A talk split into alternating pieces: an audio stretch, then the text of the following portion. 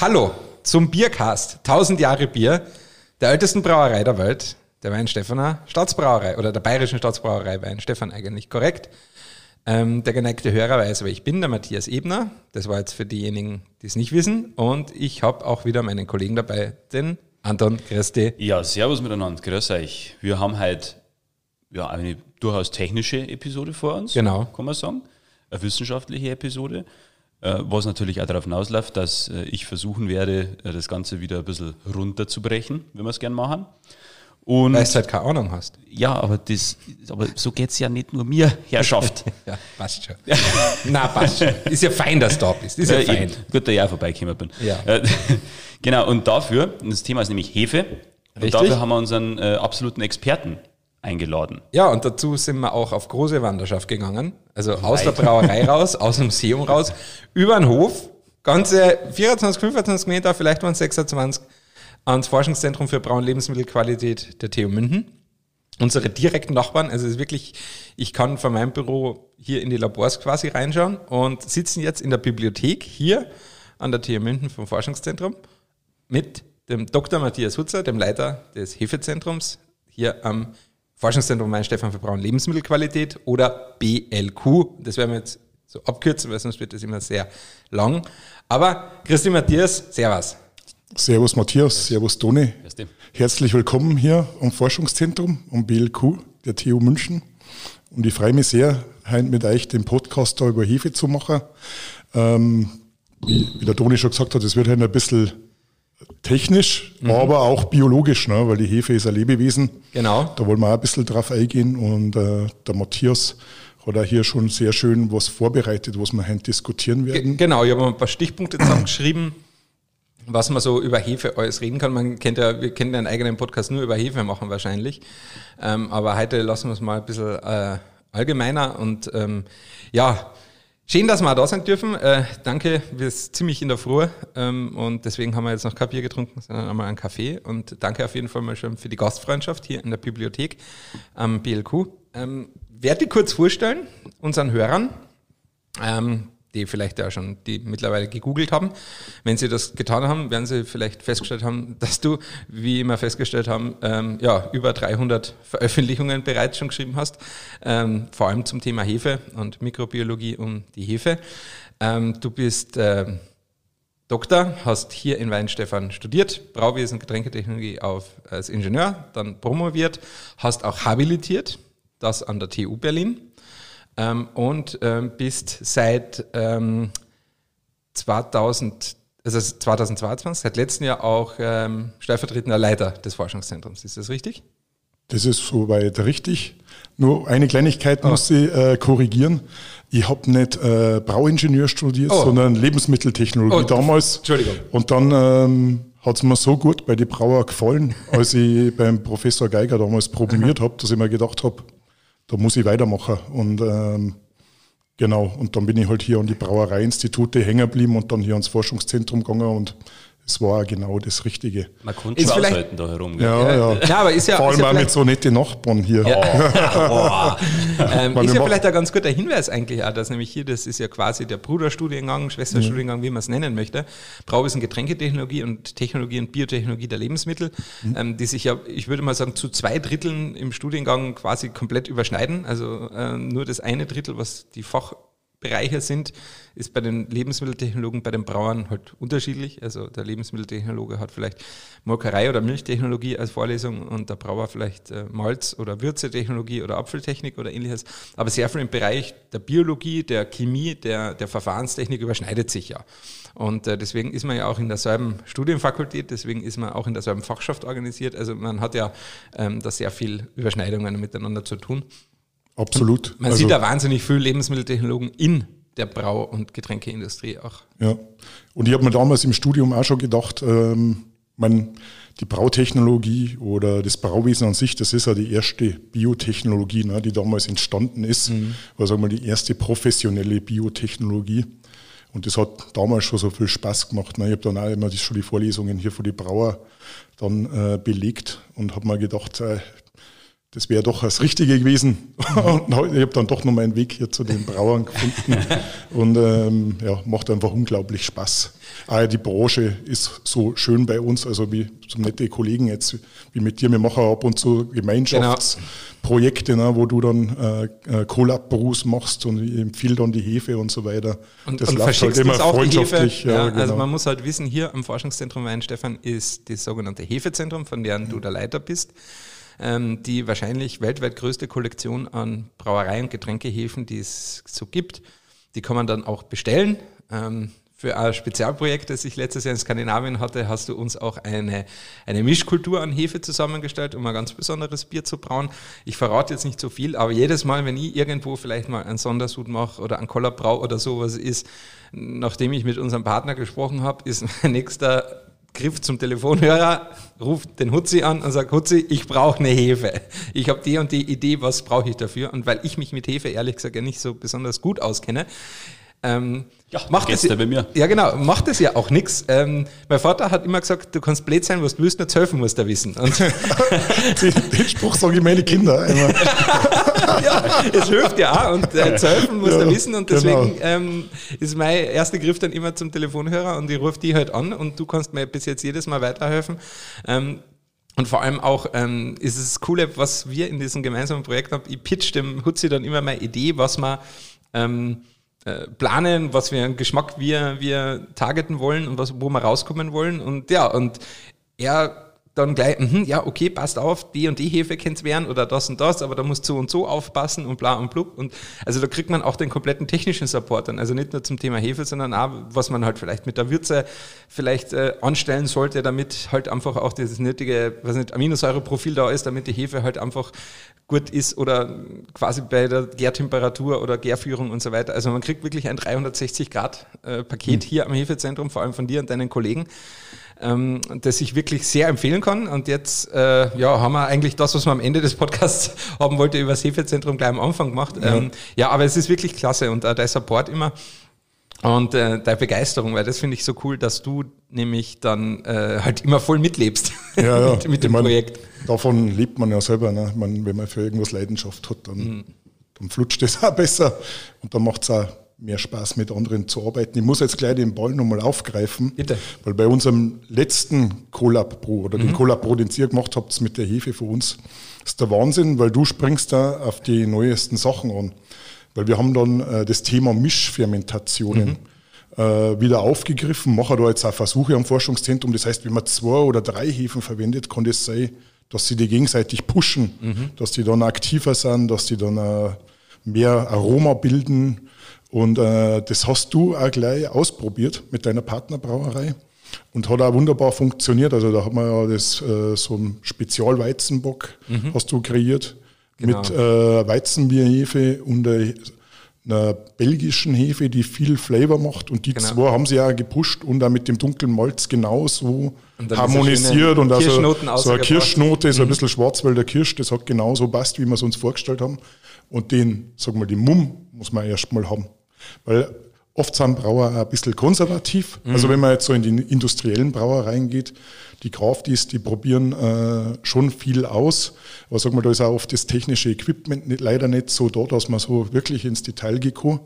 Aber das schätze ich sehr ähm, an dir und an, an diesen Collab, dass man das auch ausprobiert, ne? dass man das Neueste, was quasi da ist, an Erkenntnis. Und wir gehen auch viel in Richtung alte Biere. Früher war alles Mischfermentation.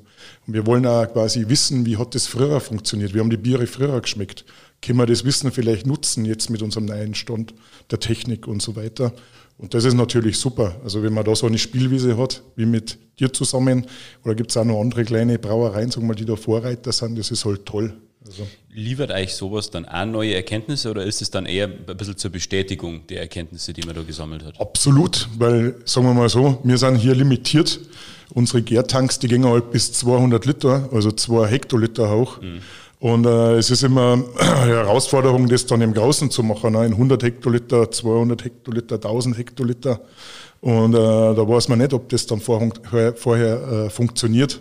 Auch, ob man jetzt eine offene Gärung macht, also mit einem offenen Gefäß oder einem geschlossenen Gefäß Und wenn wir das im Kleinen machen oder dann mit zwei, drei Hefestämme, wenn man das dann transferiert auf die Praxis, auf die richtige Praxis, da kannst du auch schon mal, sag mal, ein Loch fahren. Mhm. Ähm, aber Meistens klappt's. Meistens klappt's. Also meistens kann man das schon hochfahren. Ja. Also jetzt haben wir ja quasi den perfekten Einstieg gefunden mit dem Color Brew. Ja. Ähm, jetzt, jetzt drehen wir aber mal schnell noch ein paar Runden zurück. Jetzt drehen wir noch ein paar Runden zurück. Ähm. Und lass mich fragen, mhm. für alle Hörer, die jetzt in das Thema Hefe noch nicht so eingestiegen sind, ganz einfach, was ist Hefe?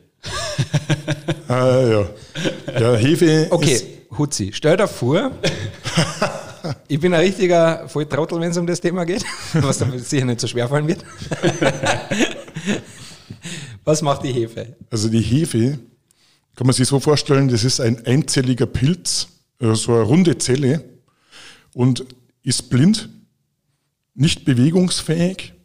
Also ich stelle mir mal vor, da ist so eine Zelle, die schwebt dann in so einer Flüssigkeit rum und frisst Zucker und furzt in Anführungszeichen Alkohol aus und scheidet äh, CO2, Kohlendioxid aus und Alkohol. Das ist das, was die hauptsächlich macht. In der Natur macht die das also als Abwehrmechanismus, ne? weil mhm. andere Bakterien und so, andere Mikroben, die tun sich schwer, wenn da so eine CO2-Atmosphäre ist, also wenn man dann nichts mehr zu atmen hat, wenn man keine Zucker mehr da hat und äh, wenn man quasi in Alkohol schwimmt. Das ist wie so ein Abwehrmechanismus. Mhm. Und dieser einzellige Pilz, der vermehrt sich halt in zuckerhaltigen äh, Substraten. Also wenn man jetzt in den, an die Natur denkt, wo kommen Zucker vor?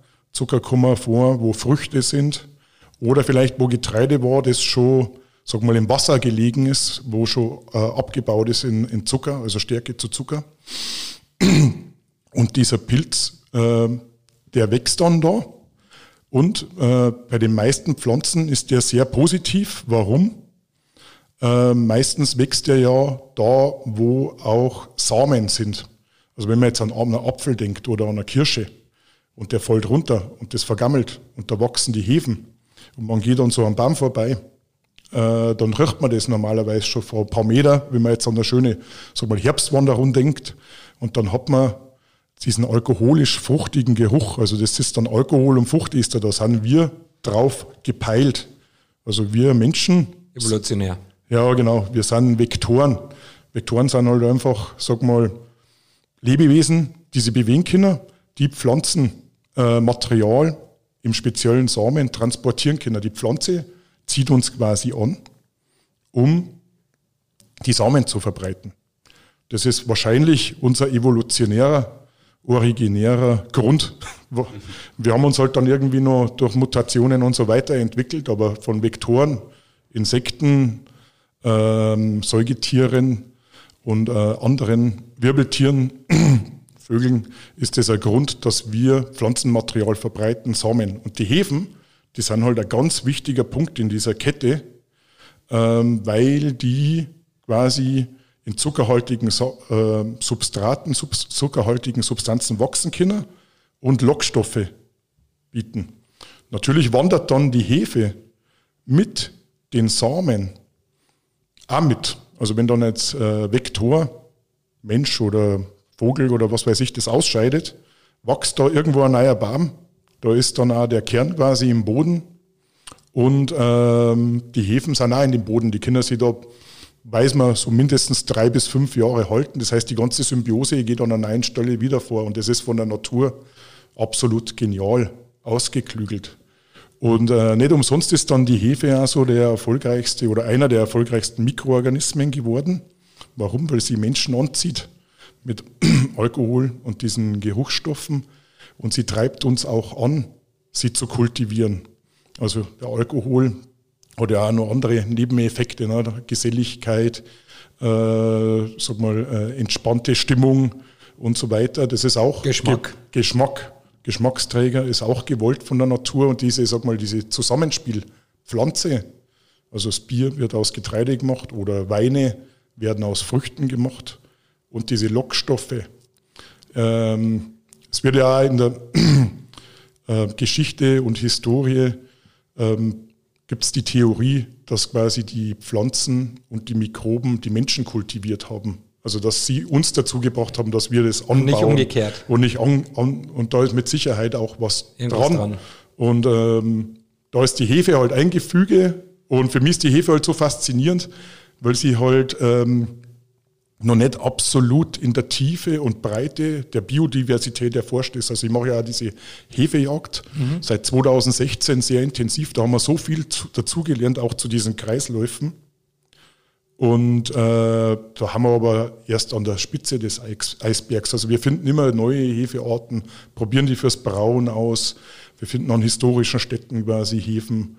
Und äh, es sind halt kleine einzellige Organismen. Was noch das Besondere ist, das habe ich vergessen, die können sich selber fortpflanzen. Das ist auch das Besondere, sag mal, dass sie als Rohstoff, als solcher vielleicht auch nie so wahrgenommen wurden, weil sie sich selber vermehren können und da nicht so als wertvoll erachtet wurden. Weil das war halt einfach das Zeug, das hat sich irgendwo abgesetzt. Ne. Und weil man das nicht verstanden hat, war es deshalb auch nicht im Reinheitsgebot vermerkt? Mit Sicherheit war das mit der Grund, weil es war halt einfach da. Es gab schon auch Berufszweige wie Hefner, die haben sich dann darum gekümmert, die Hefe zu konservieren. Die haben sie dann getrocknet auf Stroh oder Holz oder haben so Methoden gehabt, die zu überwintern, wenn Braupause war. Ähm, also da gab es schon Gruppen oder der Braumeister, der hat sie oft ähm, ein Zubrot verdient. Also es war eigentlich das typische Zubrot, wenn der Hefeverkauf, also wenn jetzt mit Bäckereien zusammen was, äh, ein Gemeinschaftsgewerbe da war oder ein Austausch oder mit anderen Brauereien, das äh, Zubrot oder dieser Hefeverkauf, das ging dann oft direkt an den Braumeister. Aber es war nicht so, dass man Hefe am Feld kultivieren musste. Ja, Also, und das ist mit Sicherheit ein Grund, Warum warum, das nicht im Einheitsgebot äh, aufgeführt wurde. Es war schon untergärige, obergärige Hefe bekannt, eher die, die quasi nach oben steigt und den Schaum macht oder die, die von unten äh, geerntet wurden. Aber das waren immer Hefemischungen bis 1883 und die waren ja auch noch nicht so als Reinkulturen kultiviert. Man konnte die schon weiterführen und eher mit Temperatur steuern, aber es war, sagen wir mal, einfach ähm, eine empirische Wissenschaft oder ein, oder ein Handwerk. Also man hat, die haben genau gewusst, was die machen. Die waren nicht blöd, die wussten, ah, das ist irgendwas Lebendes oder das ist, ähm, das muss man auch gut behandeln. Ähm, oder es ist auf jeden Fall was Aktives, Lebendes. Und, ähm, und da auch, dass man sich darum kümmern musste, ne, gerade jetzt bei den Pausen. Aber es war halt deswegen wahrscheinlich nicht jetzt im Reinheitsgebotsvermerkt, weil es einfach da war. Weil es, weil es Und quasi man's nicht als, als anbauender Rohstoff verstanden worden ist oder, genau. oder als als Ding, sondern verstehe.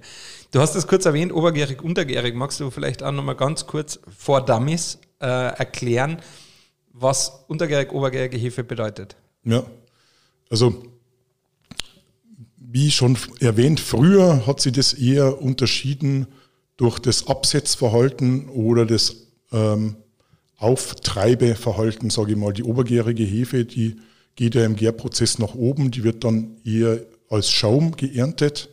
So, wenn der Hopfentrieb weg ist und dann nimmt man quasi hier den äh, Schaum, den ähm, reinen Schaum, den Kräusen und kann den ernten. Ähm, und das, die untergärige Hefe, die hat man von unten geerntet. Und äh, es hat auch viel mit der Temperatur zu tun gehabt. Man wusste, wenn man bei höheren Temperaturen arbeitet, dann vermehrt man auch diesen Kräusen oder den Schaum und äh, kann hier besser ernten. Bei niedrigen Temperaturen setzt sich die Hefe eher ab. Aber muss sich eins bewusst sein, das waren alles Mischungen.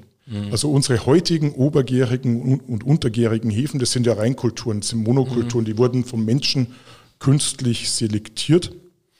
Aber damals, da waren immer obergärige, untergärige Hefen gemeinsam da drin.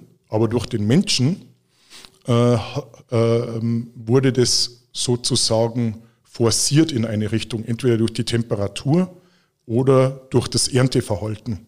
Und so ist es auch zustande gekommen. Also diese zwei äh, Faktoren, das kann man sich ganz gut merken. Obergärig eine höhere Temperatur, also oben. und, und, und, und es wird auch eher von oben geerntet. Natürlich gibt es jetzt heute auch schon Verfahren, Tankweißbiere, da wird nicht mehr von oben geerntet, aber das klassische Verfahren, da wird von oben geerntet. Und äh, untergärige Hefe bei niedrigen Temperaturen und es wird von unten geerntet.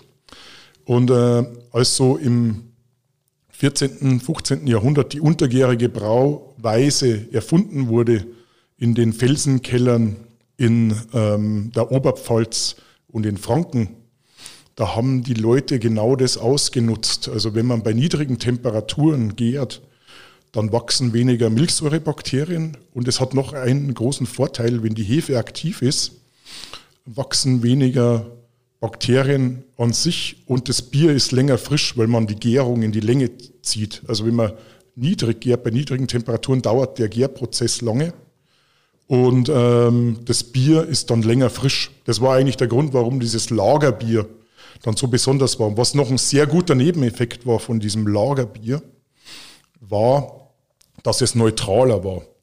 Also wenn man jetzt an ein typisches Helles oder Pilz denkt, also das jetzt nicht so stark gehopft ist, das ist ja relativ neutral im Vergleich zu einem Weißbier oder sag mal ein IPA.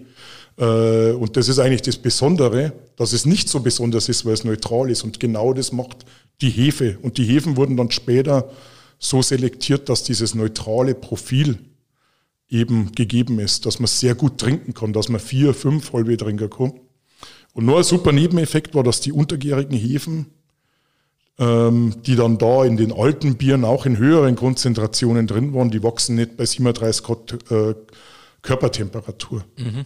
Das heißt, die sind so von der Verdauung viel besser verträglich. Wenn man sich jetzt vorstellt, man trinkt jetzt ein naturtrübes Weizenbier, wo nur Weizenbierhefe enthält, die noch aktiv ist. Die noch aktiv ist. Fahrt es im Darm. Also, ja, äh, genau. Dann weiß man am nächsten Tag, was man drunter hat, weil da, da rappelt es zum Teil. Und, äh, ja, ist entschlackend. Ja, ja, Verdauung ist sehr aktiv. Ein untergäriges Bier ist da weniger Probleme. Auch wenn, mhm. äh, verursacht weniger Probleme, weil da ist die Hefe äh, halt nicht aktiv bei 37 genau. Ja gut, aber es ist ja dann auch wichtig, wenn man obergärige Biere braucht, dass man dann die Hefe inaktiviert, bevor ja. man es abfüllt oder, oder ausschenkt.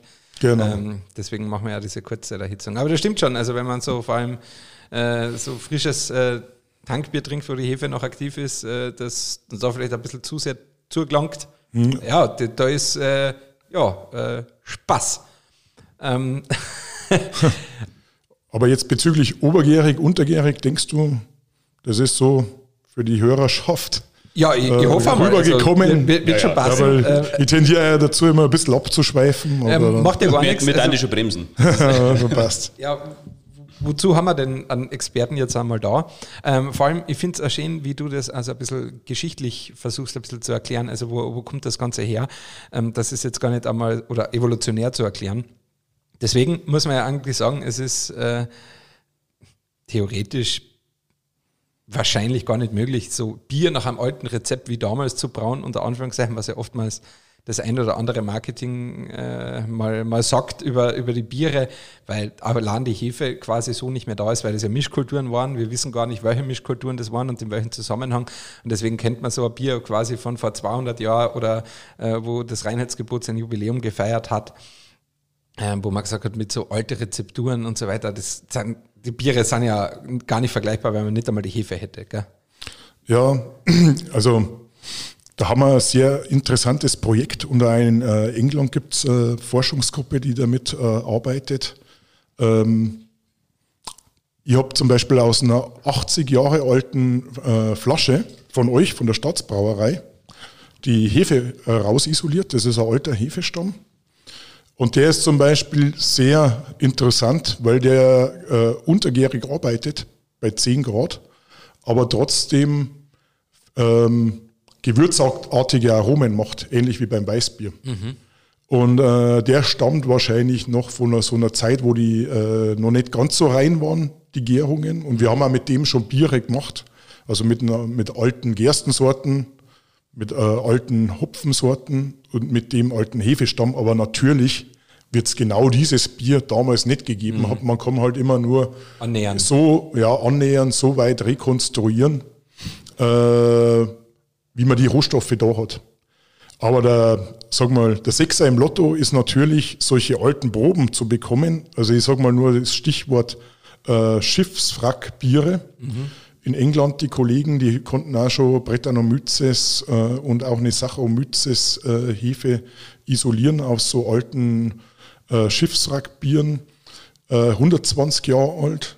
Und dann kann man natürlich auch probieren, ähm, diese Biere nachzubrauen. Da haben wir auch ein Projekt, das ist ähm, mit dem Professor äh, Philipp Schmidt-Kuppler und, ähm, und, mit dem, äh, Martin Zanko zusammen, Archeochemistry heißt es. Da werden dann Biere anhand ihres chemischen Profils erstmal analysiert, damit man versteht, wie haben die ähm, geschmeckt, wie waren die chemisch zusammengesetzt und dann versucht man die quasi nachzubrauen und so viel an Rohstoffen wie möglich ähm, ja, sag mal, zur Verfügung zu stellen und dann das Rezept irgendwie nachzubauen. Das ist ein bestimmter Zweig, sage ich mal, der Brauwissenschaft. Wir haben jetzt auch mit Dogfish Head äh, und Boston Beer Company ein Bier gemacht, äh, das heißt ähm, Tree Thieves. Die haben zum Beispiel drei Hefen von meinem Projekt Hefejagd verwendet. Mhm. Weil bei den Kelten und bei den Germanen, da waren halt manche Bäume heilig. Die waren auch oft in den Götterhainen. Da haben wir quasi eine Hefe von Eiche, eine Hefe von Esche. Also Esche war Yggdrasil, der Weltenbaum. Mhm. Kennt man vielleicht so von Vikings und so weiter. ähm, und ähm, dann haben wir noch äh, von Misteln. Ne? Misteln weiß man auch bei den Droiden. Mhm. Ne? Asterix mhm. und Obelix, äh, Zaubertränke und so. Misteln waren auch heilig. Warum? Weil das war immer grün. Auch im Winter hat quasi mhm. die Eiche, haben eh schon die mächtigen Bäume da noch so einen grünen, so grüne Spots drin gehabt. Das war irgendwie so immer lebendes Elixier. Und da haben wir auch Hefen isoliert und die haben quasi so ein Keltenbier fast ungehopft nachgebraut. Das ist jetzt letztes Jahr im Dezember rausgekommen. Und äh, das ist schon eine gewisse Schiene, wo wir halt auch einsteigen wollen oder wo wir eigentlich schon tief drin sind. Wir haben ja diese Gruppe Archeo Fermentation quasi jetzt äh, ins Leben gerufen, wo wir genau diese Sachen nutzen wollen und auch quasi für unsere heutigen Biere lernen wollen. Weil die, die, die waren alle nicht blöd, die waren alle Experten, Jahrtausende, Jahre lang Brauexperten. Das Blöde ist halt nur, dass in den meisten Kulturen nichts niedergeschrieben war. Mhm. Aber die Sachen, äh, da schauen wir auch, Mikroben quasi zu isolieren. Aber das Schwierige ist, dass man äh, Mikroben aus Proben, die älter sind wie 100 Jahre und nicht kühl und dunkel gelagert waren, da muss man richtig Glück haben, die wieder, das, wiederbeleben zu genau. können.